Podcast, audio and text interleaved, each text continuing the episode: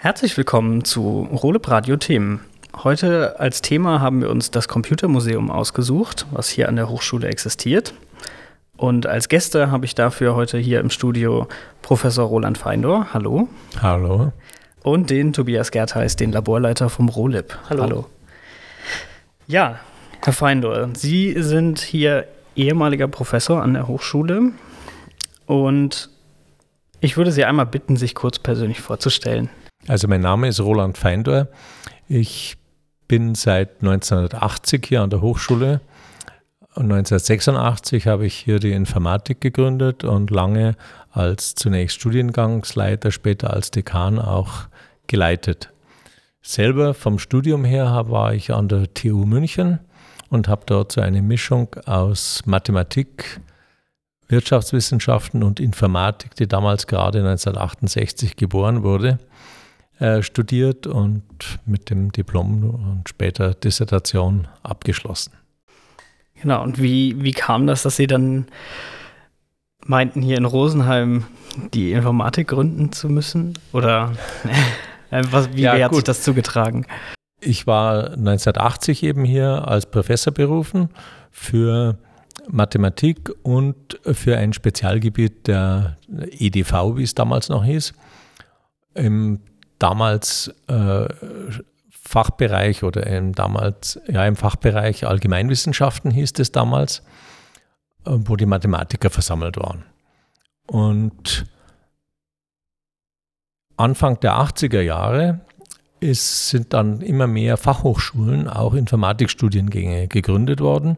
Und ich habe das von meiner Geschichte her und äh, vom Blick auf die anderen Studiengänge für sehr wichtig erachtet. Ich habe EDV für Ingenieure aller Art gegeben und habe gesehen, wie wichtig in den einzelnen Studiengängen die IT-Themen sind und sicher noch wachsend werden.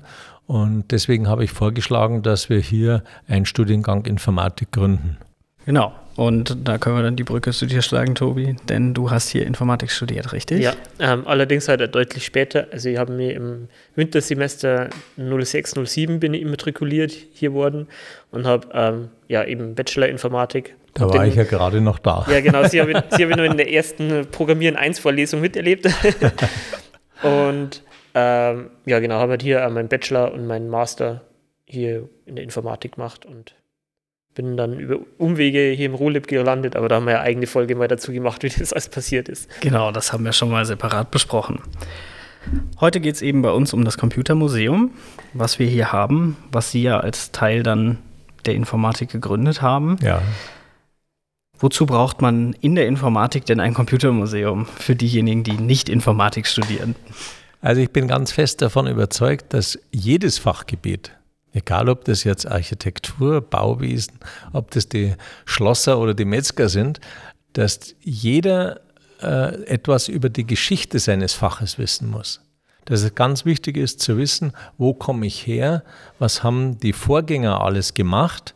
Denn alles, was man neu macht, wird eigentlich immer nur kombiniert aus Dingen, die schon vorhanden sind. Und ganz wenig, ganz kleine Dinge kommen dann neu dazu. Und deswegen ist es aus meiner Sicht so wichtig, dass man gerade auch in der Informatik als neuer, schnelllebiger Wissenschaft weiß, woher kommt das alles, was gab es dort für Entwicklungen und was können wir daraus für die Zukunft lernen. Und als Sie dann angefangen haben, das aufzubauen, womit haben Sie begonnen? Also über welchen Zeitraum der Maschinen reden wir? Und wir haben ja hier schon immer und immer noch große Platzprobleme. Von daher war es ausgeschlossen, dass wir uns mit großen Computern beschäftigen. Deswegen haben wir uns von vornherein mit Personal Computern, PC im weiteren Sinne beschäftigt. Das geht vom äh, mechanischen Abakus über mechanische Rechenmaschinen äh, und dann weiter über die ersten wirklichen Computer, äh, Commodore, Amiga, Atari, äh, IBM-PCs bis zu den jeweils aktuellen Computern. Und mir war es immer wichtig, dass man diese Vorgeschichte kennt und dass äh, Studierende lernen, sich damit auch selbstständig zu beschäftigen. Und deswegen habe ich dann, glaube im Wintersemester 2002 ein Seminar Geschichte der Informatik begonnen. Und das hat erfreulich viel Anklang gefunden. Die Idee war, dass ein Team von Studierenden miteinander ein altes Gerät zum Leben erweckt. Also sie kriegen dann ein äh, Amiga oder ein Commodore in die Hand gedrückt und dann mussten die im Team selber entwickeln, wie funktioniert denn das Ding? Und das Ergebnis ist eine Präsentation gewesen. Das war damals noch relativ selten, ein Projekt im Team mit Abschlusspräsentation. Da lernt man Teambuilding und man lernt präsentieren und man musste drei Dinge tun in dieser Abschlusspräsentation. Das erste, erklären, wie das Ding funktioniert. Also die Hardware, das, was dort an Betriebssystem oder Betriebssystemähnlichem drin ist, die Software, die Programmiersprachen, die dort möglich waren. Und dann selber ein Hello World Programm zum Laufen bringen und als letztes Krone der Schöpfung sozusagen ein paar oder eine alte Anwendung zeigen, die dort wirklich drauf gelaufen ist. Irgendwelche Spiele oder Vorläufer von äh, Textverarbeitung, Vorläufer von CAD, das älteste AutoCAD haben wir dann mal auf so einer Maschine auf dem Sirius zum Laufen gebracht. Solche Dinge. Und da beschäftigst du dich ja, Tobi, auch hobbymäßig mit. Genau. Magst du uns mal kurz erzählen, wie du zu dem Thema gekommen bist, wie du mit dem Computermuseum in Berührung gekommen bist und warum das für dich relevant ist? Ja, also wie gesagt, ich habe ja Informatik hier studiert und fand das eigentlich schon, schon sehr lange schade, dass halt das äh, Computermuseum, das muss ich ein bisschen vorgreifen, dass nach der Rente oder vom Herrn Feindor das Computermuseum ein bisschen ähm, ja, vernachlässigt worden ist, wenn man so will. Und nicht im Mittelpunkt stand. Nicht vernachlässigt okay. ist es natürlich nicht worden. Und die, ähm, ja, ich war halt, also ich habe es halt wahrgenommen, aber jetzt nichts Großartiges damit irgendwie vorgehabt oder so. Und es hat sich jetzt durch Corona ein bisschen geändert. Ich habe jetzt ja inzwischen hier im Rolib eine unbefristete Stelle, sprich, mir steht jetzt die Möglichkeit frei, äh, längerfristige Projekte zu betreuen. Der Podcast hier ist so ein Beispiel dafür, was wir gern längerfristig machen würden. Und durch so ein Hobbyprojekt, wo ich mich eben mit so, wo ich ein bisschen seinen eigenen Gameboy ein bisschen bauen wollte, in einer erweiteren, erweiterten Art und Weise, habe ich mir bin ich so ein bisschen in diese Retro-Spielszene eingestiegen, was da so existiert und was da passiert. Und habe das super interessant gefunden, was, was wie vielfältig das diese Szene ist. Da können wir gerne nachher ein bisschen drüber reden. Und haben halt gedacht, wäre schön, wenn wir das Computerspielemuseum halt wieder ein bisschen beleben könnten, unter dem neuen Schwerpunkt, dass man halt Spiele in den Vordergrund stellt, weil das ja für viele oft der erste Berührungspunkt auch mit Computern ist und somit das vielleicht auch wieder ein bisschen attraktiv für alle macht. Ja, ich glaube, das ist auch heute noch so, dass sehr viele, die Informatik studieren, zunächst einmal über diese Spieleszene überhaupt zur Informatik, zur Informationstechnik gekommen sind.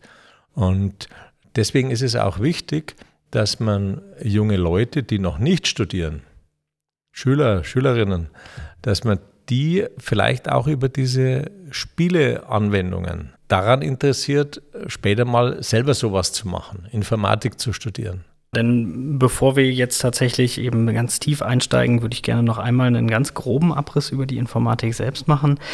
Äh, Sie haben gesagt, damals hat das mit EDV gestartet. Ja. Und die älteste Maschine, die Sie damals im Computermuseum hatten, war wie alt? Tja, es kommt daran. Wenn man äh, genau hinschaut, dann sind die ältesten Geräte sind ja analoge Geräte. Also es gibt Rechenschieber, es gibt Kurbelrechenmaschinen. Ich selber habe noch als Werkstudent mit Kurbelrechenmaschinen für ein Vermessungsbüro gearbeitet. Also die mechanischen Geräte sind auch wichtig, nach wie vor, weil man da auch noch vieles lernen kann. Ja, wie ein Rechenschieber funktioniert, das ist gar nicht so uninteressant. Da spielt der Logarithmus eine große Rolle. Aber die ersten technischen Geräte, also im Sinne von programmierbare Rechner, das waren äh, Geräte von HP, die vor allem zur Maschinensteuerung benutzt worden sind. Das waren aber dann auch vor allem äh, Geräte, die eigentlich als Spielecomputer entwickelt worden sind. Von Atari, von Commodore PET, Apple, Tandy, Commodore VC20. Das waren reine Spielecomputer. Diese Atari-Computer, die gibt es ja heute noch, wenn man in einer Spielhölle große Actionspiele spielt. Da steckt fast immer ein Atari drin. Also die beiden Themen, die sind eigentlich fast untrennbar miteinander verzahnt, sowohl die Informatik als auch eben das Spiele, Computerspiele-Thema. Das kann man sicher so sagen. Ja, genau, denn auch da hast du deine Masterarbeit drüber geschrieben, richtig, Tobi? Ja, indirekt. Also ich habe mich mit Computergrafik im Speziellen beschäftigt, vor allem, also es ging um 3D-Landschaftsgenerierung und habe mich das ja mit Grafikkarten auseinandergesetzt und nachdem ich das halt sehr optimieren wollte, kommt man da immer sehr schnell an die Hardware und äh, war ein spannendes Thema. Also ich bin da nicht ein bisschen, bisschen technisch versiert, wie Grafikkarten funktionieren. Genau, nur um da nochmal eben auch die, die Brücke nochmal zu schlagen. Ja, was, was man von den Spieleentwicklern vor allem in der Vergangenheit immer lernen konnte, Spieleentwickler waren immer die Ersten, die an die Grenzen der Hardwaremöglichkeiten gestoßen sind. Und viele Leute, die kommerzielle Anwendungen machen, die sagen, naja, du steckst halt mehr Speicher rein mhm. oder mehr Power. Aber das hilft nicht immer. Man muss sich oft mit Grenzen auseinandersetzen, gerade wenn man Embedded Systems hat, also im technischen Bereich, dann habe ich halt nur so und so viel Platz. Und dann muss ich auch Tricks anwenden, um die Anwendung zuverlässig, stabil zu machen. Und da kann man von den Spieleleuten wahnsinnig viel lernen. Oder das, was Sie gerade angesprochen haben, die Grafik. Also natürlich die ersten Grafikanwendungen, die ich gesehen habe, das waren in Spielen. Und heute ist ja, sind ja Grafikanwendungen aus kommerziellen, aus technischen Anwendungen überhaupt nicht wegzudenken. Nee, ganz im Gegenteil. Also, das ist der Kern. Ich behaupte, viele Leute wären ja dann, einschließlich mir wahrscheinlich, nicht in der Lage, das ohne grafische Oberfläche zu bedienen. Ja, oder die Wischwasch-Oberfläche der Smartphones. Ich meine, Usability ist ein ganz großer Kernpunkt moderner Informatik. Und die Erfolgsgeschichte von Apple zeigt, dass Usability, also wie kann ich Geräte intuitiv nutzen, wirklich ganz maßgeblich auch für den wirtschaftlichen Erfolg ist. Und da kann man sich gerade von den Spielen wahnsinnig viel abschauen. Ich weiß noch die ersten Spiele, die ich gesehen habe, dann habe ich gefragt, wo ist denn das Handbuch, dass ich mich jetzt da auskenne, was ich machen muss. Das ist natürlich Unsinn. Ja, und das erwartet aber heute jeder von, einem, von einer Smartphone-App, dass ich da nichts lesen muss, bevor ich die bedienen kann. Also wenn ich eine Corona-App runterlade, dann muss die funktionieren intuitiv und wenn ich auf den Haken drücke, dann muss mein Impfnachweis kommen, ohne dass ich da irgendwas machen muss. Genau. Das hat man von den Spielen gelernt. Absolute Barrierefreiheit in der Bedienung tatsächlich, ja. Ja, das Barrierefreiheit ist nochmal was anderes, weil da geht es ja darum, dass Anwendungen auch von Menschen bedient werden können, die irgendwelche Handicaps haben. Also dass äh, Leute, die sehbehindert sind, Leute, die äh, Höreinschränkungen haben oder so etwas. Hm, ja, okay, genau. Falsches Wort, richtig. Niederschwellig, wär, niederschwellig wäre das richtige Wort gewesen. Genau. Und jetzt haben wir also dann hier diese älteren Maschinen. Und jetzt leider ist es so, dass der Studien, also dass der Studiengang das nicht mehr als Inhalt hat, Geschichte der Informatik, mhm. richtig? Derzeit. Derzeit. Das ist nach wie vor ein ganz wichtiges Thema. Geschichte der Informatik. Nebensatz. Es gibt ein zweites Thema, was mir ganz wichtig ist, was im Moment verweist ist. Das heißt Grenzen der Informatik. Es war auch ein interessantes Seminar, wo man aufzeigt, ja, gibt es Grenzen der Informatik? Geht es immer schneller? Immer größer? Ist irgendwas nicht mehr berechenbar? Gibt es physikalische Grenzen? Oder auch gibt es ethische Grenzen? Gerade beim Darf letzten. ich mit einer Drohne was machen? Ja, darf ich jede Date, Datensatz in ein neuronales Netz einspeisen? Das ist ja durchaus. all, all diese Dinge, das wär, ist ein heißes Thema. Grenzen der Informatik. Aber das hat jetzt mit der Geschichte der Informatik nur indirekt zu tun, weil das auch immer ein Gang entlang der Grenzen war. Meinen Sie nicht, dass das eventuell auch erlebbar ist mit, mit alter Hardware, dass ich an, anhand der alten Hardware oft auch die Grenzen der Informatik ja, zu der Zeit damals dann entdecke? Das ist der Punkt. Zu der Zeit. Man lernt eventuell, man glaubt eventuell etwas zu lernen, was nicht stimmt.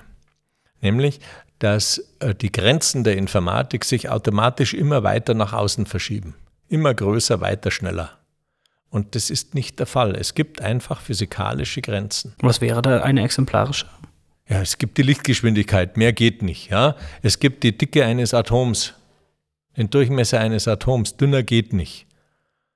Nähern wir uns dem Punkt denn schon an, dass ja, das relevant wird? Natürlich äh, nähert man sich da an. Mhm. Wenn Sie heute schauen, was äh, mit heutiger Siliziumtechnik auf Chips realisierbar ist, dann sind wir ganz nah an dieser Grenze. Ja, und aber diese Grenzen werden natürlich auch wieder die aktuellen technischen Grenzen verschoben. Und über Leute, die tatsächlich diese Grenzen auch verschieben an den alten Systemen, wollte ich mit dir nochmal reden, Tobi. Da gibt es eine ganz bestimmte Szene, die sich damit beschäftigt. Ja, also das ist äh, ein Bereich, den ich vielleicht äh, sehr gerne in das äh, Computermuseum ein bisschen mit reinbringen möchte. Und zwar nennt sich die, die Demo-Szene. Das kommt daher, auf, das ist äh, aus dem ganz, ganz frühen Hacking-Bereich kommt es her. Und zwar haben wir natürlich ähm, Kopierschutz von Spielen umgangen auf Disketten oder ja, größtenteils auf Disketten. Und Weiß noch jemand, was eine Diskette ist? Ich hoffe mal. Ich hoffe es auch. Das, das, das Speichersymbol. Das Speicher. Und irgendwann haben die Leute, nachdem sie diesen Kopierschutz umgangen haben, gemerkt, sie haben nur ein bisschen Platz. Und das waren halt oft also deutlich weniger wie ein Kilobyte. Und den haben sie halt irgendwie genutzt, um vor dem Spielstart einzublenden, wer diese Diskette oft unter einem Künstlernamen äh, gehackt hat oder wer das Spiel, also den Kopierschutz wegbekommen hat. Und nachdem die Kopierschütze ein bisschen komplexer geworden sind mit der Zeit, hat man angefangen, da ein bisschen mehr Platz zu haben. Und dadurch sind diese Demos, also diese Anzeige, wer das am Anfang, also wer das gehackt hat, äh, immer komplexer und umfangreicher geworden, sodass sie da eine eigene Szene draus gibt, eben diese Demo-Szene. Und die ist bis heute aktiv, also da gibt es immer noch jährliche Wettbewerbe, wo sie Teams eben auf den alten Maschinen, also auf Amiga, auf C64, auf Apple II-Geräten, auf da gibt es Größenkategorien, glaube ich, in 2, 4 und 64 Kilobyte, ähm, möglichst eindrucksvolle Video- und Sound- und Effekt-Demos laufen zu lassen mit Schriftzügen, die rotieren und mit ähm, ausgefeilten Song, also nicht Songtexten, aber Melodien und, und Arrangements. Und das ist halt auch super spannend, weil man halt sieht, also immer nur dazu lernt zum Teil wirklich, was man auf die alten Maschinen nur für Tricks anwenden kann. Und es ist halt schön zum Sehen, dass halt, ähm, dass die Maschinen halt immer nur im Gebrauch sind, dass man da viel damit machen kann, dass halt auch dieses, dass man direkt gegen die Hardware programmiert, auch irgendwelche interessanten Vorteile bietet, die halt sonst niemand sieht. Und inzwischen ist es sogar so weit, dass eben die Demoszene, ich glaube, europäisches Kulturgut seit Anfang des Jahres ist. Und wäre halt schön, wenn man das halt mit, wenn es eben auch um Spiele geht, wo es ja einmal um die wo wir gerade gesagt haben, ein bisschen die Grenzen zwar der Maschinen ausgelotet haben. Und das ist halt so die Extremstform dieses, dieses Bereichs, dass man das ein bisschen mit Gastvorträgen zum Beispiel einbindet oder sowas in die Richtung. Was heißt an der Stelle Extremstform? Also über, über welche Kniffe reden wir denn da teilweise technisch? Also die, ich bin jetzt da auch nicht zu tief drin. Also der, der Code, es ist oft auf GitHub, also auf öffentlich verfügbar, was die da so getrieben hat. Und ähm, trotz meines Masterstudiums verstehe ich wenig von dem, was die da tun. Weil die hardware-spezifische Fehler und Bauarten ausloten. Also es gibt zum Beispiel beim Amiga, also man, äh, heutzutage, wenn man ein Bild auf dem Bildschirm anzeigt, dann hat man so einen Speicher, wo man dieses Bild reinschreibt und dann wird das an den Bildschirm gesendet. Bei den alten Monitore ist ja dieser Laserstrahl durch die Gegend gewandert, oft äh, mehrfarbig, und man hat im Prinzip in der Zeit, wo die eine Zeile gezeichnet wird, einen bestimmten Zeitraum an Befehlen um andere Sachen wieder zum Programmieren, also andere Effekte. Und dadurch kann man halt auch diesen Strahl, während er diese Zeile zeichnet, umbiegen, damit er wieder andere Sachen macht. Und von solchen Hardware-Tricks reden wir hier. Also es ist wirklich äh, weit weg von, von niedlicher, normalen Anwendbarkeit, aber es ist weiß super interessant. Weiß man ja. Es gibt übrigens einen guten Trick, äh, wenn man über etwas nicht Bescheid weiß, was aber vielleicht wichtig ist. Davon leben Professoren man macht ein Seminar und lässt Studenten das erforschen. ja, aber wie gesagt, die deutsche Demoszene ist auch eine der größten, da kann man durchaus auch Gastredner mal einladen und mal die im Detail erzählen lassen, was die da so treiben.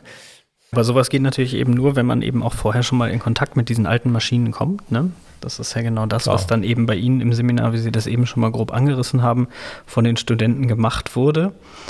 Mit welchen Maschinen wurde denn da mal so gearbeitet? Um da einfach mal ein, zwei Beispiele vielleicht zu Also es gibt einen ganzen Katalog von Maschinen, die von den Studenten aufbereitet worden sind. Also vielleicht bekanntere ist der Commodore PET.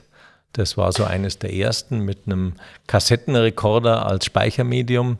Oder der Apple II, das war der erste, der wirklich funktioniert hat von Apple. Oder ein Commodore, ein, ein Gerät, das ganz interessant ist, das heißt Sirius. Das war eines der ersten Geräte, die wirklich grafikfähig waren und auf denen dann DOS und, äh, na, jetzt weiß ich jetzt nicht mehr genau, aber auf den, ja, da gab es DOS und MS-DOS äh, parallel gelaufen sind, wo man erste CAD-Anwendungen machen konnte. Oder äh, ein Apple Macintosh oder ein C64, den kennen viele ältere Studenten sogar noch. Äh, IBM-Computer, äh, Ataris, Commodore, Amiga. Also, oder was sehr interessant ist auch, Apple Newton, der erste Handheld-Computer, der 1993 rausgekommen ist. Das war der Vor Vorläufer sozusagen von den modernen Smartphones. Man darf ja immer nicht vergessen, das erste iPhone ist erst 2007 auf den Markt gekommen. Vorher hat man nur in der Küche wischen können und nicht auf dem Bildschirm. Ja, und trotzdem, ne, innerhalb von 14 Jahren hat sich das so Wahnsinn, stark durchgesetzt, ja. dass jetzt jeder von uns wahrscheinlich ein so, ein so ein Gerät hat. Nicht nur von uns, sondern in der ganzen Welt. Ja. Also wenn man irgendwo auf der Welt ist, in armen Ländern, in Indien oder in China, von China ganz zu schweigen, jeder alle jungen Leute haben ein Smartphone. Oder wenn Sie die Flüchtlinge anschauen, die zu uns kommen, das wichtigste Überlebensinstrument ist das Smartphone, weil das das einzige, über das Sie Kontakt mit Ihrer Familie halten können und über das Sie Informationen über die weiteren Möglichkeiten bekommen. Genau, und bei, gerade bei der Schnelllebigkeit von Smartphones hat man ja mittlerweile auch schon Probleme über die, also von der Zugänglichkeit, ja. ähm, was die Informationen angeht. Bei den älteren Computern ist das ja wahrscheinlich noch gravierender. Also wir haben ja nicht nur das Problem, dass Daten auf Datenträgern irgendwann mal verrotten, sondern wir haben ja auch das Problem, dass im Zweifelsfall die Möglichkeit fehlt, so Datenträger überhaupt zu lesen. Deswegen habe ich vorhin zwischendrin gesagt, wer weiß denn noch, was eine Diskette ist? Und Ganz genau. es gibt so viele unterschiedliche Arten von Disketten und es gibt ganz wenige funktionierende Laufwerke davon. Also müsste man schauen, dass man so rasch wie möglich, das ist auch eine Aufgabe eines Computermuseums, dass man auch solche äh, Lesegeräte für digitale Speicher aller Art, dass man solche Lesegeräte aufbewahrt und am Laufen hält und dann immer wieder, wenn es Disketten gibt, wo zum Beispiel interessante Spiele drauf sind, dann muss man die erst einmal digital retten in ein neues Format.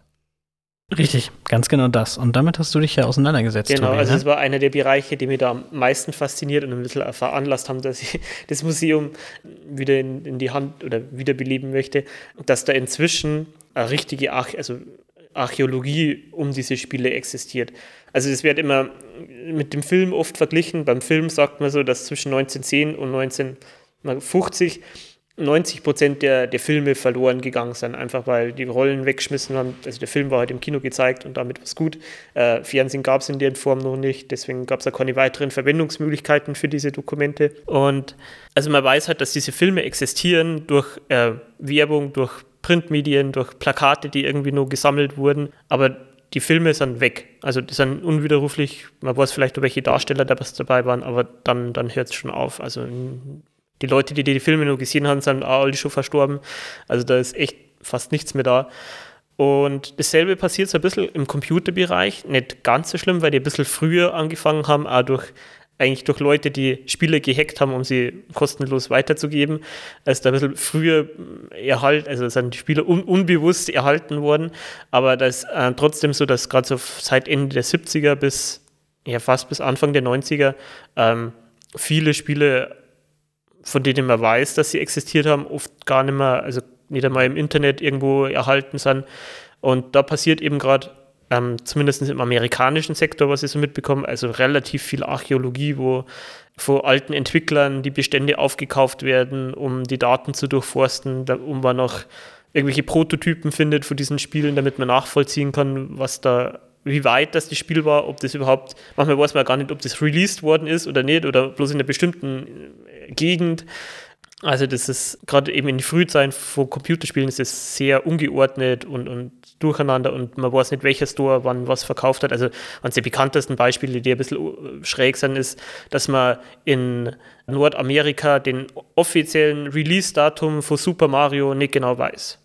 Ja. Also man weiß so Dokumente, dass entweder da also an dem Tag oder an dem Tag oder an dem Tag und manche behaupten so als Erinnerung, dass sie es schon früher gesehen haben und so, aber man wo, also für Super Mario auf dem N, also auf dem Super NES, SNES damals, äh, gibt es keinen gibt's kein offiziellen Release-Datum und das ist jetzt an Anfang der 90er gewesen, also ist jetzt noch nicht so lange her. Und bei älteren, also gerade wenn es in die Arcade-Welt reingeht, also da ist halt noch viel, viel schlimmer. Da sind ganz, ganz viel verschollen. Keiner weiß mehr, was das ist. Plakate existieren manchmal, Werbung, aber, aber mehr nicht.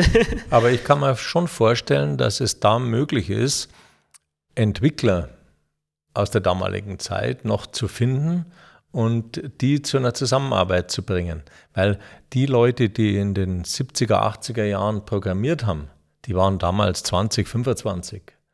Also die sind noch nicht, noch nicht mal so uralt wie ich. Und äh, die wären wahrscheinlich froh, wenn sich jemand an sie wendet und sagt, Mensch, du, habt doch damals was Tolles gemacht, hast da nicht noch irgendwas irgendwo? Genau. Wahrscheinlich und, haben sie noch was ja. irgendwo.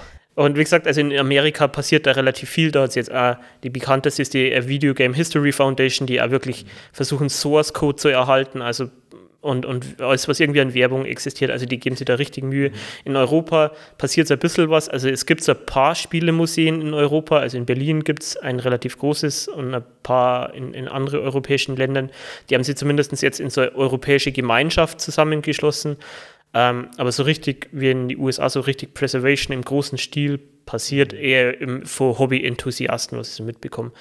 Und das Gibt ist natürlich besser als Hobby-Enthusiasmus. ja, ja. ähm, und es ist jetzt natürlich nicht mein erstes Ziel, dass wir hier groß irgendwie Presse, also Erhaltung äh, im Museum machen mag, aber es ist definitiv, wenn man es wieder, wenn, wenn wir genügend Studenten Interessierte hier zusammenkriegen und es zum Laufen kriegen, alles, ähm, ein, ein Schwerpunkt, den ich gern mitbetreuen würde, weil das einfach sehr interessant und sehr ungewöhnlich ist und einfach auch Informatik mal aus einer ganz anderen Perspektive zeigt. Vielleicht aus der Perspektive, aus der die meisten Studierenden bei uns kommen. Ja, das vergisst man tatsächlich sehr oft, dass die Spiele, da, wie Sie das auch schon richtig gesagt haben, ja immer wieder der Einstieg auch sind in die ja. Beschäftigung mit dem Computer, so bei mir genauso geschehen. Aber nochmal die Frage, warum sind denn Spiele so besonders wichtig? Also wir haben die Verzahnung mit der Informatik nochmal gerade eben ja schon hervorgehoben. Aber warum möchte man, warum ist man so hinterher, da teilweise auch die Spiele zu konservieren? Was hat das für einen Beweggrund? Hm, soll ich anfangen? Ähm, ich glaube, ein, ein Ding ist so ein bisschen äh, Kulturgut, würde ich mal sagen.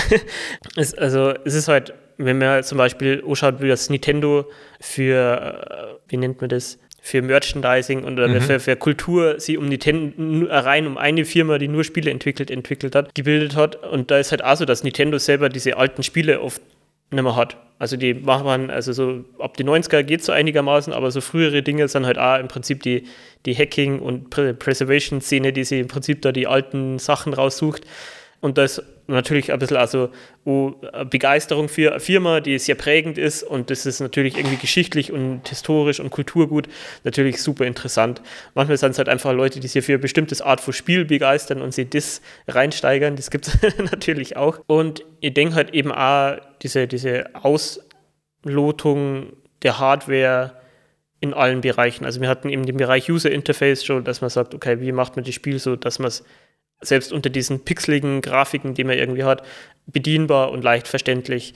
Wie kann man das möglichst hübsch machen, obwohl ich nur irgendwie 2 Kilobyte RAM habe und irgendwie Auflösung von 100 mal 80 Pixel. Es ist halt auch, also da ist halt, da kommt man leider sehr selten an so Source Code Sachen ran, aber das ist halt auch super, super interessant einfach zum Sehen, wie hat man das gemacht, mit welchen Limitierungen haben die leben müssen. Und deswegen ist halt sowas, ist halt eine Geschichte von, von uns allen inzwischen, wie die Informatik alles durchdringt. Und deswegen Spiele sind da halt ein treibender Faktor. Das ist so ein bisschen meine Sicht auf das Ganze.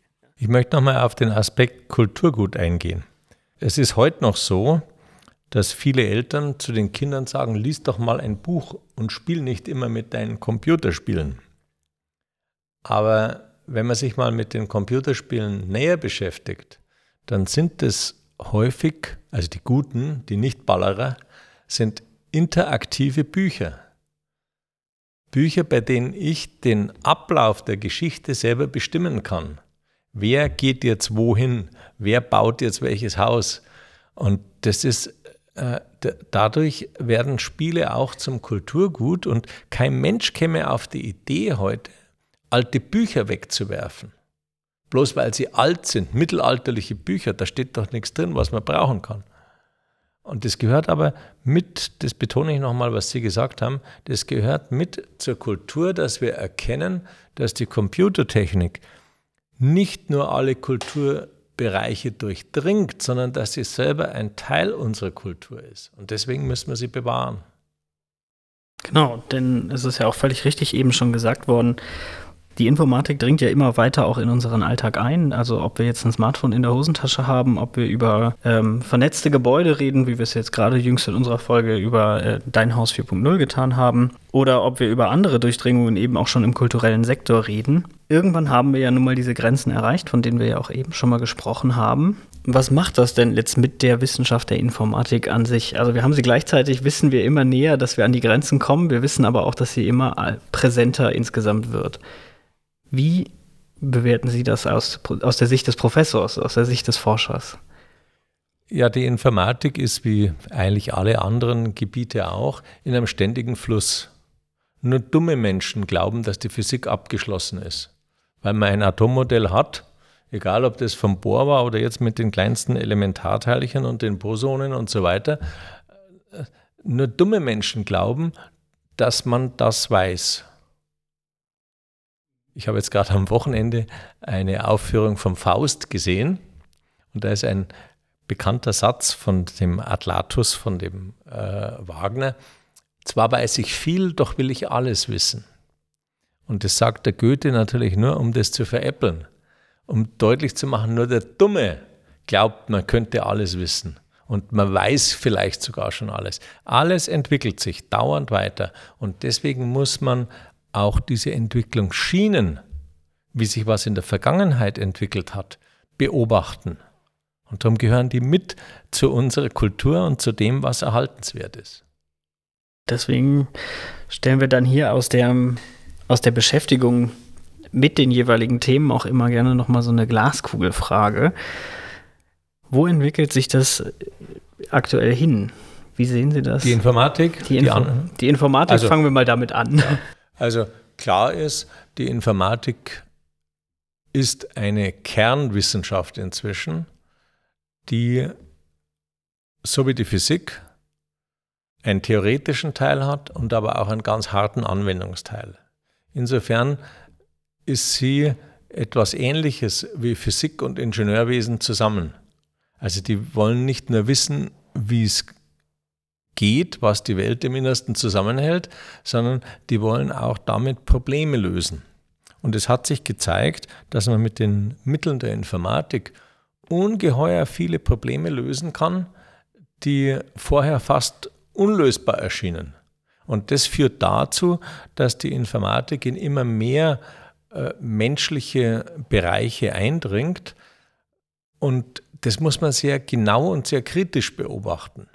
Also wenn ich mit einer VR-Brille in der Fahrschule das Fahren lerne, dann muss ich irgendwann mal wissen, dass die Wirklichkeit doch anders ist, als ich sie durch diese gekapselte VR-Brille sehe. Oder wenn ich eine Drohne mit einem Joystick steuern kann und dann auf Feuer drücken, dann muss ich irgendwann mal wissen, das ist kein Ballerspiel, sondern das ist eine Hochzeit in Afghanistan. Und darum ist es so wichtig, dass die Informatik sich auch bewusst entwickelt, dass sie bewusst in die einzelnen Anwendungsgebiete reingeht und dort, jetzt mache ich mal ein großes Wort, das Gute versucht. Ja, denn das ist ja auch eine Frage, die immer mal wieder gestellt wird, die Frage der Ethik in der Informatik. Ja. Inwieweit hatten Sie damit schon Berührungspunkte? Ja, natürlich beschäftigt einen das als denkender Informatiker ständig. Äh, ich habe auch mal ein Seminar gehalten über einige Semester Grenzen der Informatik, wo eines der Thema zum, Themen zum Beispiel war neben physikalischen Grenzen auch ethische Grenzen der Informatik. Darf ich alles, was ich kann? Und das sind ganz tiefliegende Fragen. Es gibt im militärischen Bereich dieses Dual-Use-Problem. Ein Messer kann ich benutzen, um ein Brot zu streichen oder einen Menschen zu erstechen damit. Und äh, die Informatik gerade die moderne, die steuernde Systeme hat, bildverarbeitende Systeme, die erkennende Systeme hat, die muss schon immer sich auch ihrer Verantwortung bewusst sein, was sie mit dieser wahnsinnigen Datenfülle, die durch Informatik überhaupt erst erschließbar wird, was sie damit tut. Und auch das müssen Studierende lernen. Ja, aber denn genau das ist ja meistens das Problem, dass die Ethik der Technik immer ein wenig hinterherhängt. Ein also, wenig ist stark untertrieben. Ein wenig ist stark untertrieben an der Stelle, richtig. An der Stelle dann nochmal die Glaskugelfrage für dich, Tobi. Was hast du denn ungefähr vor? Also, wo möchtest du hin mit dem Thema? Ähm, also, ich denke, dass wir mit dem Museum erst einmal starten werden, indem wir so Retro-Spieleabende organisieren. Also, um die Leute mal ein bisschen zu dem Thema hinzuführen, das Museum, also das, was noch da ist vom Museum, ein bisschen publik zu machen, die Leute ein bisschen versuchen dazu zu bringen, mitzumachen bei dem Ganzen. Unter anderem haben wir auch für die Informatik eben wieder einen Seminarunterricht für ein Sommersemester angedacht. Wir sind in der frühen Planungsphase, ähm, aber wir sind dran. Und meine Hoffnung ist halt, dass sie das dann ein bisschen aus, also natürlich braucht es eine leitende Persönlichkeit irgendwie, aber früher auch von die Studenten getrieben werden, die Interesse an dem Thema hat. Also dass wir eben auf Fächer über, also mir persönlich ist halt alles der fächerübergreifende Bereich. Wir haben jetzt viel über Informatik geredet, aber ähm, es hat halt, wir haben ja schon darüber geredet, was für Kulturbereich, was für Ästhetik äh, da passiert ist, was für, für Kunst, äh, wenn man sich denkt, dass die mit diesen piepsenden Geräten irgendwie Musik machen mussten. Ähm, und dass man da halt im Prinzip irgendwie schaut, dass man über zumindest vier Jahre immer einen Schwung an Studenten findet, die Lust haben, das Thema weiterzutreiben, das Museum zu pflegen und dann muss man halt schauen, auf was die Studenten ein bisschen Lust haben. Also das hängt ein bisschen meiner Meinung nach davon ab, ob man jetzt mehr eben in darin geht, dass man wieder mehr Maschinen restauriert oder ob man mehr in die Thema, eben, eben zu Ästhetikthemen reingeht oder ob man sagt, man macht mal irgendwie eine Sonderausstellung zu einer bestimmten Firma und schaut, dass man auf die meisten Rechner, die irgendwie da sind, irgendwie ein Spiel von dieser Firma zum Laufen kriegt, um deren Historie mal zu zeigen. Ähm, und natürlich wäre es schön, wenn sie das halt wieder verstetigt und bekannt wird und ein lebendiges Computermuseum wird. Ja, das wäre wichtig. Aber die, die ganz konkrete Zielsetzung lasse ich im Moment nur sehr offen, weil da nur zu viele offene Faktoren sind, von welche Studenten das da mitmachen, auf was die Lust haben, ob es überhaupt funktioniert. Das ist ja auch noch offen. Mhm. genau. Also da, die, die Ziele sind groß, aber wir werden mal klein anfangen. Ja, das heißt also, an der Stelle können wir auf jeden Fall auch zum Mitmachen aufrufen. Sehr gern. Also wer, wer Interesse hat, ähm, kann gern ab, ab, bin jetzt dann im Urlaub, aber ab September ähm, einfach im, im Rohlib melden, entweder auf, über unsere Webseite oder eben ro-lip.th-rosenheim.de einfach E-Mail oder einfach vorbeikommen im Rohlib und dann können wir da gern drüber reden, wenn ihr da Interesse habt, mitzuwirken. Genau, denn aktuell haben wir ja noch zwei Mitarbeiterinnen, die das Computermuseum betreuen, richtig? In der Informatik, ja. In der Informatik, genau. Aber sehr, sehr teilzeitlich. Genau, das heißt also, das ganze Thema braucht äh, Zuwendung so langsam. Und der Kollege Schmidt betreut das Museum auch. Genau, also ein bisschen wird es noch gemacht, aber wir wünschen uns natürlich, dass wir es erst erhalten und dann im Idealfall vielleicht sogar wieder ein wenig erweitern. Da braucht man erst Räume dazu und das ist sehr, sehr schwer. genau, denn ein bekanntes Platzproblem hier an der Hochschule. Ja. ja, welche, um das einmal abzuschließen, Wünsche hätten Sie denn für die nähere Zukunft, Herr Feindor? Ich freue mich auf einen wunderschönen Urlaub in Griechenland. Das ist ein sehr konkreter Wunsch. Und dann natürlich auch die gleiche Frage nochmal an dich, Tobi. Jetzt haben wir schon beim Urlaub, gell? Na schon. Ja, wie gesagt, also ich hoffe halt, dass, das, dass wir schaffen, dass das Museum wieder, wieder ein bisschen, bisschen Schwung erhält und ein bisschen was wird draus. Und wir werden mir Mühe geben. Aber das hängt halt von, von außen ab, von vielen Faktoren einfach ab, ob es passiert oder ob nicht. Ich bin da sehr optimistisch, dass, sich, dass es viele Studenten gibt, die einfach einmal sich mit diesen alten Spielen beschäftigen wollen. Und ich halte das für einen sehr, sehr guten Ansatz. Dankeschön. Ja, und damit bedanke ich mich ganz herzlich, dass Sie beide hier bei mir waren in der Sendung und wünsche euch noch eine gute Zeit. Bis dahin. Ciao. Danke. Dankeschön.